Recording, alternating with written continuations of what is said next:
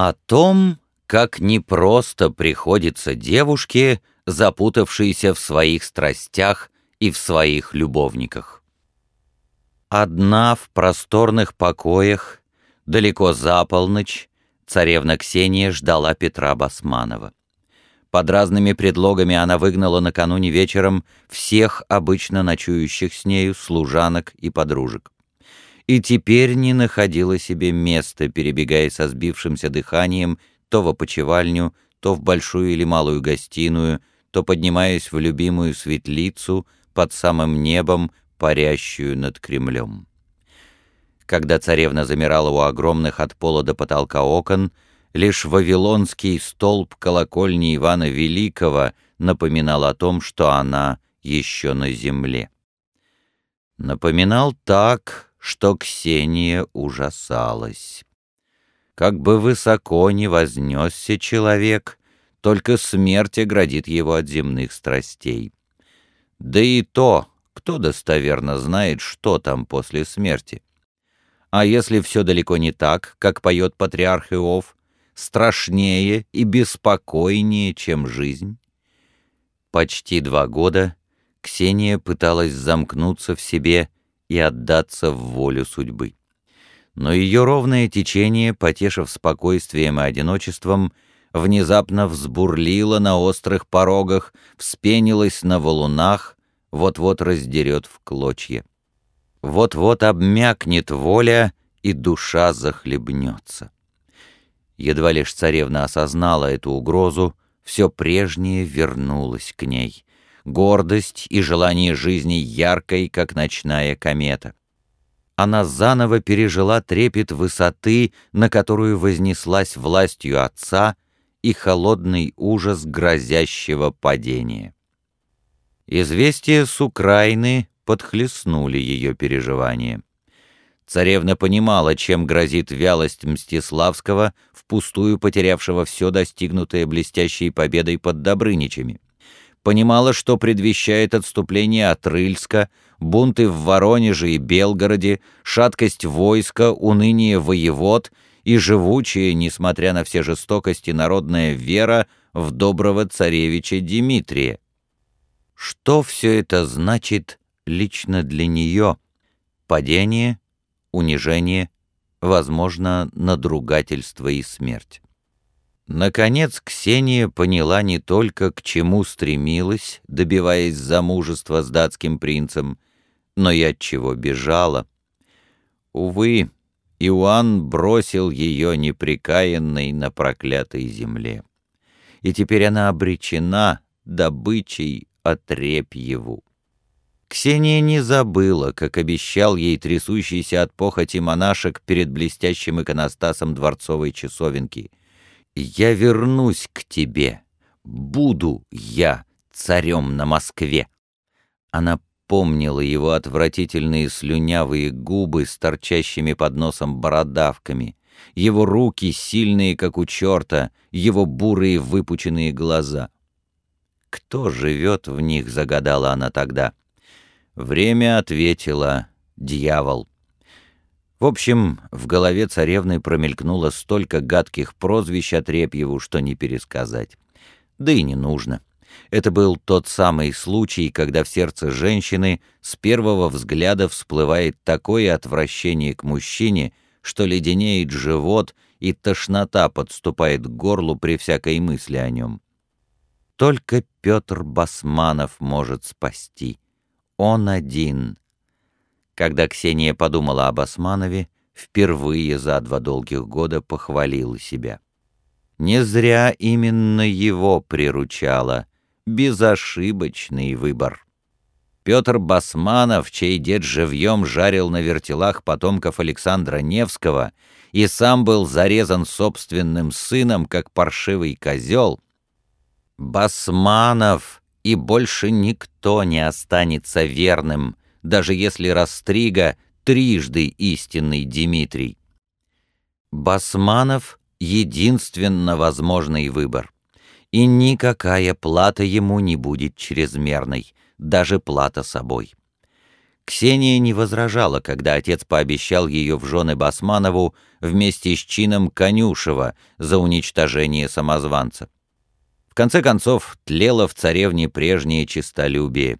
Не конюшей ли по давнему московскому закону наследует выморочный престол?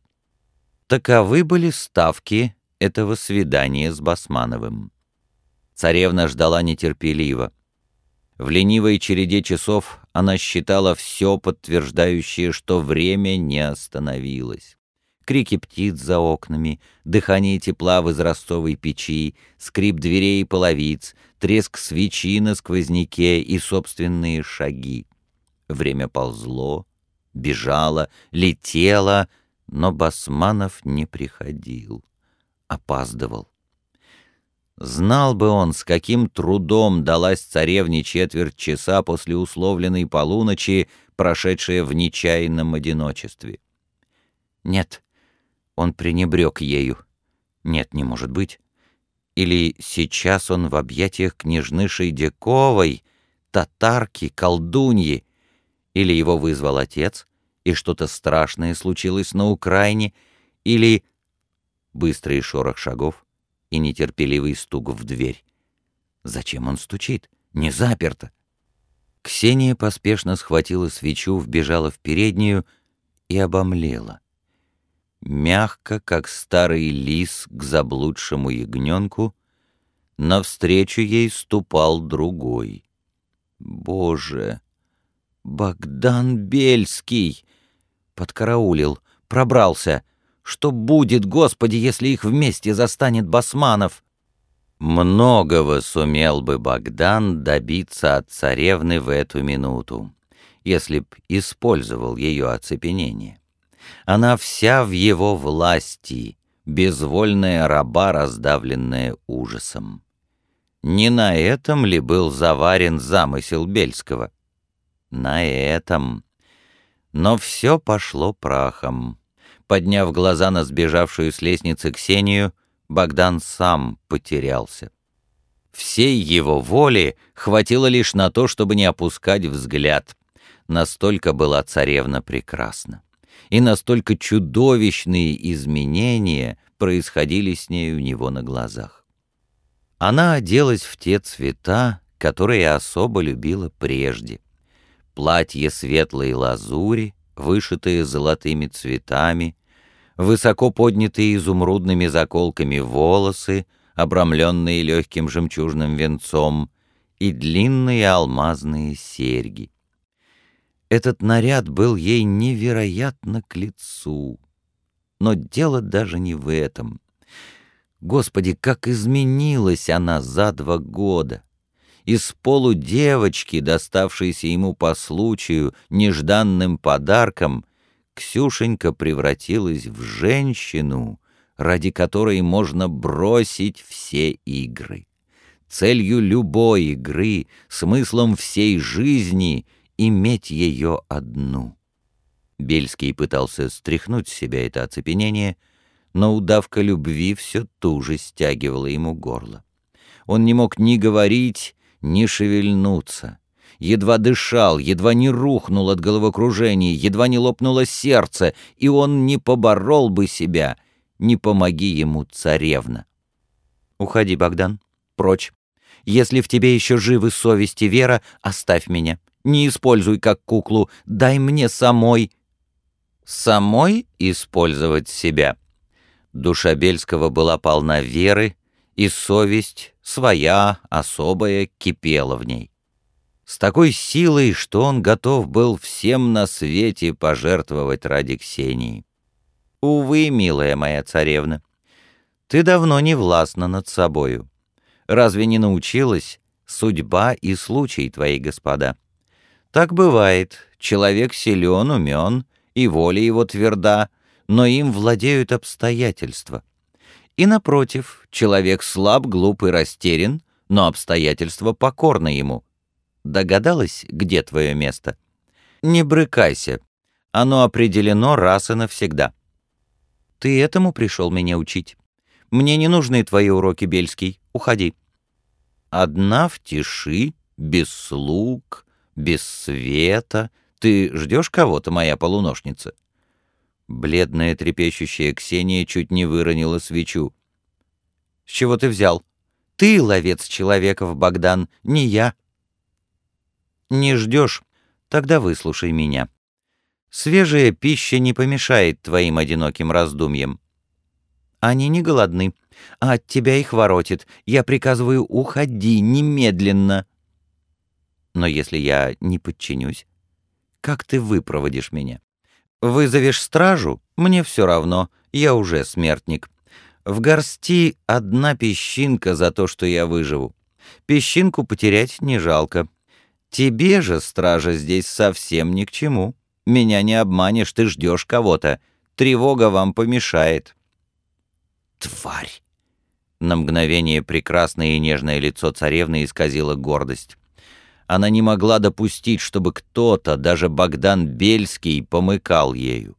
Отпрянула, бросилась в гостиную. Там, в ларце под зеркалом, всегда заряженные, лежала у нее пара английских пистолетов. Бельский двинулся за нею. Заметив направленный себе в лицо ствол, остановился.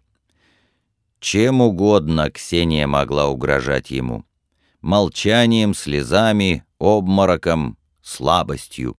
И этим, возможно, выставила бы такие за дверь. Но не пистолетом. Бесчетное число раз Богдан видел в своей жизни много более страшные угрозы, чем направленный в лицо женской рукою ствол. Он закусил губы и шагнул к девушке. «Еще шаг?» — коротко предупредила она. Без промедления Бельский сделал его. Не дрогнув, Ксения спустила курок. Щелчок, искра, осечка. Царевна судорожно взводила и спускала курок, пока Богдан неторопливо приближался к ней. Подойдя вплотную, он потянулся к ларцу, достал второй пистолет. «Этот заряжен, моя прелесть», и бросил на стол. «Конечно, как не догадалась Ксения. Бельский подкупил слуг. Он изучил место предстоящего свидания и приготовился ко всему, так как это может сделать только Богдан Бельский. Из двух разрядить один пистолет. На удачу. И надо же, судьба улыбнулась ему. Он неплохо изучил повадки этой непредсказуемой ветреницы. Быть может, Богдан прав, говоря о ее судьбе. Ксения задумалась, не подняла второй пистолет, не... В общем, она подчинилась Бельскому. Согласилась выслушать, но только скорей, скорей. Где бы ни был сейчас Басманов, в чьих бы ни таял объятиях, пусть задержится еще, еще. «Ладно, Богдан, говори, но спеши». «Какое красивое у тебя вино, моя царевна!» Бельский за горлышко взял со стола одну из выставленных там бутылок, рассмотрел. «Ренское? Угорское? Мальвазия? Любимая, угостишь? Кстати, кто подарил тебе эту бесценную бутылку?» «Не надейся, Богдан, не любовник», — усмехнулась Ксения. «Матушка заботится о моем угощении. Распечатай». О, как это любезно с ее стороны. Бельский осторожно, словно пороховой горшок с зажженным фитилем, поставил опотелую бутылку обратно на стол, поднес пальцы к глазам, внимательно осмотрел. «Ну, пожалуй, я не стану злоупотреблять ее привязанностью к дочери». Богдан подхватил вышитые райскими птичками полотенце, тщательно вытер ладонь. Выпьем в другой раз». Он попытался обнять царевну, та раздраженно смахнула его руку. «Ничего, кроме слов, Богдан. Или слова, или ничего». «Мне трудно, но я соглашусь. Ибо то, что скажу, важнее для меня и для тебя. Ведь я по-прежнему... Молчи об этом». «С этим пришел, уходи. Отжитое, пустое». Счастлив бы был, если б с этим. Милая царевна, недолго осталось власти отца твоего и недолго твоему блеску. Что осталось, то осталось. как Бог положит. Ты бы дослушала, Ксения Борисовна. Хотя и сама знаешь, скоро будет в Москве самозванец, и не пленным вором, а царем. Я знаю, что он предлагал твоему отцу добровольно отдать престол, отказался. Кто согласился бы на его месте? Но это значит, всех Годуновых изведут под корень. И мать твою, и отца, и брата, и про тебя не забудут. Врешь, Богдан. Отец назначил Басманова. Умный вождь, победитель. Из рода победителей врагов внешних и внутренних, немцев, поляков, татар, русских, князей, новгородской черни. Но на этот раз поднялось такое, что сметет и Басманова. Он останется верен, да, но он один, и ты не избежишь общей участи Годуновьей. Ксения схватила со стола заряженный пистолет, взвела курок, направила ствол в лицо Бельскому. «У меня есть это». Богопротивное самоубийство. Исход всем твоим трудам и мечтаниям. Ради этого ты родилась и живешь? Очнись, Ксюша, есть другое. Я знаю, как воплотить все твои грезы. И как же? Стать царицей всея России. Сейчас одной ты помешался, Богдан. Ну, не одной. И не со мной, и не с Басмановым, и не с королевичем Заморским, с законным наследником престола московского, с сыном Иоанна Грозного — с государем-царевичем Дмитрием Иоанновичем всея России.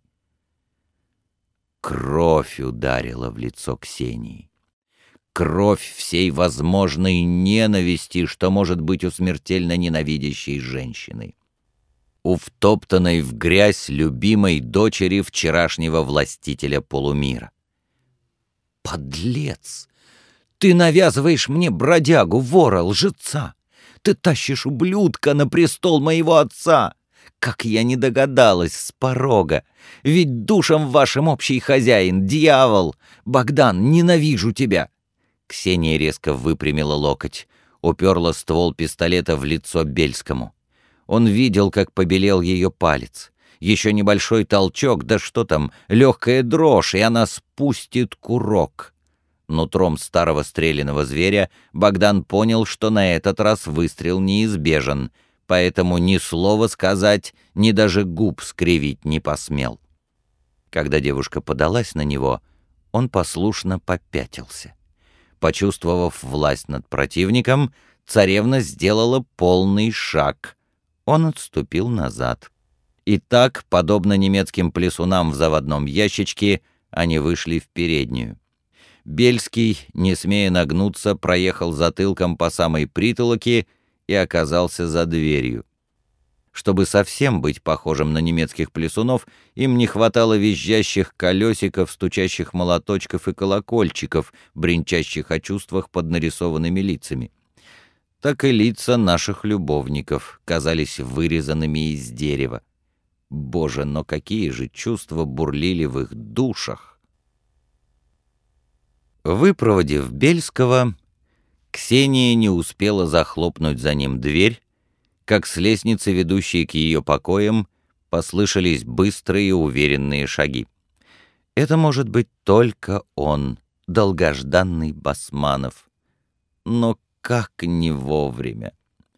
Царевна вцепилась в руку Богдана и потащила его к себе — Пистолет она опустить забыла, и поэтому их движения стали зеркальным повторением предыдущих, но в последовательности наоборот. Втащив Бельского в переднюю, Ксения затворила за ним дверь и задвинула засов. «Прячься!» — опустив пистолет, попросила она Богдана. В голосе ее было столько страха и мольбы, что Богдан не замедлил подчиниться. Ксения схватила свечу, подбежала к лестнице. Бельский последовал за нею. Но едва они поднялись на несколько ступенек, как в дверь постучали. Растерянно, словно теряя сознание, девушка прислонилась к стене. По прыгающему пламени свечи было видно, как она дрожала, словно в лихорадочном ознобе, словно в бреду. «Есть другой выход», — пожалел ее Бельский. «Да, потайной, из опочивальни, но он ведет мимо комнат отца. Сейчас там дворцовую стражу заменили дворянами Годуновых, тебя не выпустят». «Где я могу укрыться?» «Там наверху, за дверью, ведущей в потайной ход, есть уголок». Не говоря больше ни слова, Бельский выхватил у царевны свечу, быстро взбежал по ступенькам, исчез в темноте, словно и не приходил. Волшебство. Ксения с улыбкой перевела дыхание. Воистину, Бельский обладает свойством возникать из ниоткуда и в никуда исчезать. Она была уже в передней, когда постучали вторично. Ксения торопливо отодвинула засов, распахнула дверь. Да, это был Басманов. Неподдельный Басманов. На вытянутых руках он держал серебряный поднос, укрытый в цвет ее платью лазоревым бархатом. На нем лежали крупные желтого золота подвески с черным, блестящим, как застывшие слезы мрака, камнем. Также, но уже как ночь, прореженная огнями, блестел на мизинце правой руки Басманова белого золота перстень с крупным агатом, вычерченный тонкими прожилками. А на левой, в красном золоте, зеленая ящерка яшмы. Не говоря ни слова, не спрашивая разрешения, Басманов приколол подвески на платье царевны. Лазоревое, бледное, оно, казалось, поглотило их, но подобно тому, как звезды днем, невидимые на небе, ярко горят на дне колодца, так и подвески осветили невероятную красоту царевны. Видно было, как дрожат ноздри Басманова от желания обладать ею. Ксения хорошо поняла мысли гостя, поспешила снять со своих плеч его жаркие ладони, повела в гостиную. Увидев на столе пистолет, Басманов немедленно схватил его, осмотрел, улыбнулся. «Как оружие жаждет убийства, так я жажду твоей любви, прекрасная царевна. Я ждал этого свидания так же долго, как этот пистолет, похоже, ждет, когда его зарядят. Вечность!» Он взял ладонь девушки, жадно поднес к губам, поцеловал двинулся выше, к запястью, к локтю. Завороженная Ксения очнулась, выдернула руку. «Сладко!» — зажмурился Басманов. «Как кровь для пули, как вино для утомленного путника». «Выпей, друг мой», — царевна показала на приготовленное угощение. «Мальвазия утолит твою жажду, сладость и голод». Роскошное вино. Медленно, словно лаская женщину, провел Басманов по той самой опотелой бутылке, что еще недавно гладил Бельский. «Откуда ты выписала такую драгоценность? Наверное, в погребах Иоанна Грозного и римских цесарей не найти такого». «Есть один человек, кто тешит мой вкус», — улыбнулась девушка сходству чувств двух своих любовников. «Бельский?» — поспешил догадаться Басманов. Ксения опешила. «Знает? Следил? Старая ревность? Пустая болтовня?» «Бельский в темнице. Там есть любые погреба, кроме винных, мой друг. Ты удивишься, но такими подарками балует меня моя матушка». «Надо же! У нее утонченный вкус, никогда бы не подумал но, пожалуй, Мальвазия слишком крепка, чтобы пить ее, когда у нас столько впереди разговоров, и не только царевна. Басманов поставил бутылку на стол, тщательно, как и Бельский, вытер ладонь полотенцем. Ксения вновь удивилась схожести двух столь разных своих любовников. Оба не любят самое вкусное для нее вино — мальвазию. «Я думаю», — продолжил Басманов, — «нам лучше совсем не пить сегодня. Ведь ты хотела поговорить со мной серьезно, наверное, о последних предложениях своего отца. Признаюсь, я принял их, счел высочайшей честью и оправдаю ее». «Да, Петр», — Ксения взяла Басманова за руки, — «уничтожь проклятого самозванца, и чудо свершится, я стану твоей женой. Отец поднимет тебя над всеми князьями и боярами, сделает конюшем, правителем России. И кто знает, судьбы людей превратны. Мой брат молод и слаб, мой отец старый дряхл. Может быть, ты и я вместе наследуем престол.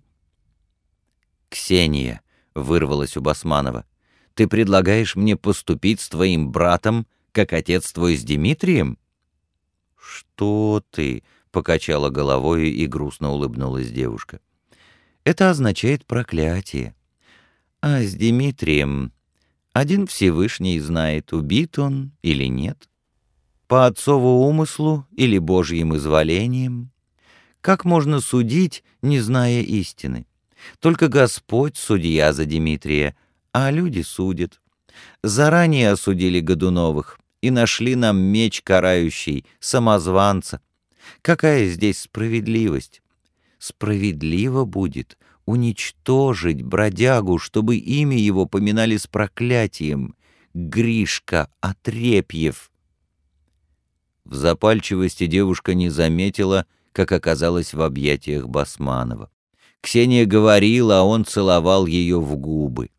Наверное, в эти мгновения, снимая слова своим языком прямо с ее языка, Басманов и сам верил, что исполнит просьбы царевны, сотрет с лица земли самозванца.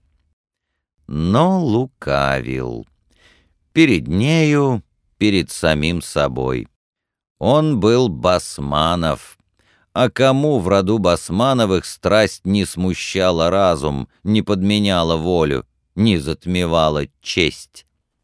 Лишь почувствовав на себе весь жар его тела, Ксения очнулась. Там наверху Бельский, он услышит и придет посмотреть. Внезапно в голову царевни бросилась наследованная с кровью маниакальная Малютина подозрительность. «Почему?» — отбрыкиваясь, потребовала она у любовника. «Почему ты спросил, не от Бельского ли вино?» Басманов понял свою ошибку, притворно смутился. «Я слышал, что он крутится вокруг тебя, Ксения. Ты знаешь, что Богдан в Москве? Ты виделся с ним?» «Слышал, но не встречался. За мной следят, а встреча с Бельским означает измену, смерть. Но я хочу жить, моя царевна, хочу наслаждаться жизнью. А что мне жизнь без тебя?» Заметив, как обычное женское неверие в подобные признания тучкой пробежала по челу Ксении, Басманов решил приправить свои слова ревностью. «К Бельскому, я знаю, ты была щедра. Может быть, в Москву он вернулся по твоему зову, и ваша кровосмесительная связь не умерла?» Резкая когтистая пощечина, будто рысь ей лапой хлестнула в лицо Басманову. Если бы не густая курчавая борода, Ксения наверняка вырвала бы у него со скулы кусок мяса. Но так он лишь до крови прикусил себе язык и зубами разодрал щеку изнутри. Рот его наполнился кислым вкусом собственной крови. Пустяк, слаще будет целоваться. С пощечиной царевна отбросила все свои подозрения. Великим знатоком женщин оказался Петр Басманов. «Ну нет», — воскликнула Ксения. «Бельский приходил сюда домогаться меня, но я пальцем не позволила тронуть себя этой твари. Знаешь, Петр, что он предлагал мне?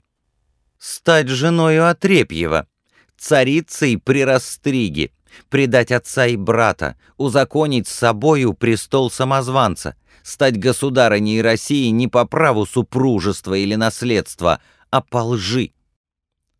Басманов понял, что говорил ему Бельский, обещая составить счастье Ксении при Дмитрии, воплотить все ее мечты — Ему стало смешно. Воистину, Бельский. «И ты?» — Басманов расхохотался. «Смеешь спрашивать? Это бесчестье, унижение и грязь. Он отвратителен, он как жаба, Басманов, этот Растрига...» «Я не сомневался, моя царица!» Смеясь, Басманов подхватил Ксению на руки и легко, будто ребенка, понес по лестнице наверх, в опочивальню, туда, где за потайной дверью она знала прячется Бельский. Но и он знал. Басманову не откажешь ни в наблюдательности, ни в коварстве. Петр нарочно пришел чуть раньше, чем обещал Бельскому, чтобы застать их вместе. Он надоумил боярина Семена Никитича расставить стражу так, чтобы Бельский не убежал из опочивальни царевны тайным ходом, чтобы все слышал и видел. Ксения и Богдан одной крови. Всю жизнь Басманов мечтал отомстить проклятому скуратовскому роду.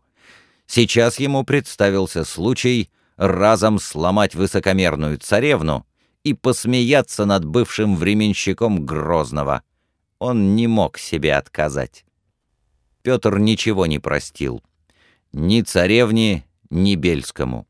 Ни их связи, ни ее пренебрежение, когда отшвырнула его словно худой башмак, приглядев себе датского принца. Дьявол утащил немцев преисподнюю, и волею судьбы Ксения брошена теперь в ноги ему, Басманову. Так пусть и скупит.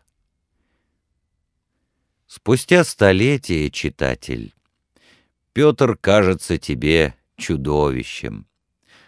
Да, наверное, он и был таким. Но зверем в своем лесу, среди себе подобных питомцев Иоаннова времени. К счастью, царевна Ксения Борисовна выросла в тех же дебрях и вскормлена, если не молоком волчицы, то с рук своих родителей, Бориса Годунова и Марьи Скуратовой. Из оборванцев, ставших властителями полумира и дочь их стоила тысячи басмановых. На лестнице, крепко стиснутая в объятиях любовника, Ксения не могла сопротивляться.